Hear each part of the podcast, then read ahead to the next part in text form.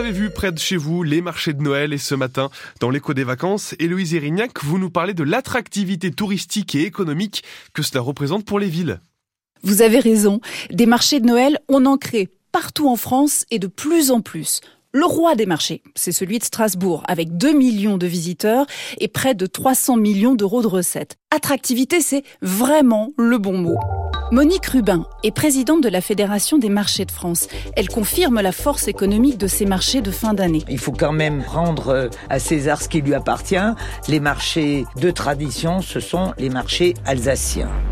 On est bien d'accord euh, par rapport à ça. Et euh, c'est vrai qu'on voit une explosion aujourd'hui de marchés de Noël. Je me demande si vraiment les villes prendraient autant de peine à organiser euh, leurs manifestations. Parce que c'est un travail de titan, il faut le reconnaître. Donc il y a vraiment des retombées pour toute la ville qui sont vraiment énormes, ça c'est sûr et certain. Ça rapporte aux commerçants, aux communes, mais aussi aux hôteliers, aux restaurateurs, à Noël, mais pas seulement. Vous allez à l'office de tourisme euh, de n'importe quel endroit, tous les touristes, quels qu'ils soient, la première chose qu'ils demandent, où se trouve le marché? Le marché, c'est un élément d'attractivité touristique énorme. Si tout le monde cherche le marché, pas étonnant que les maires plébiscitent cette animation.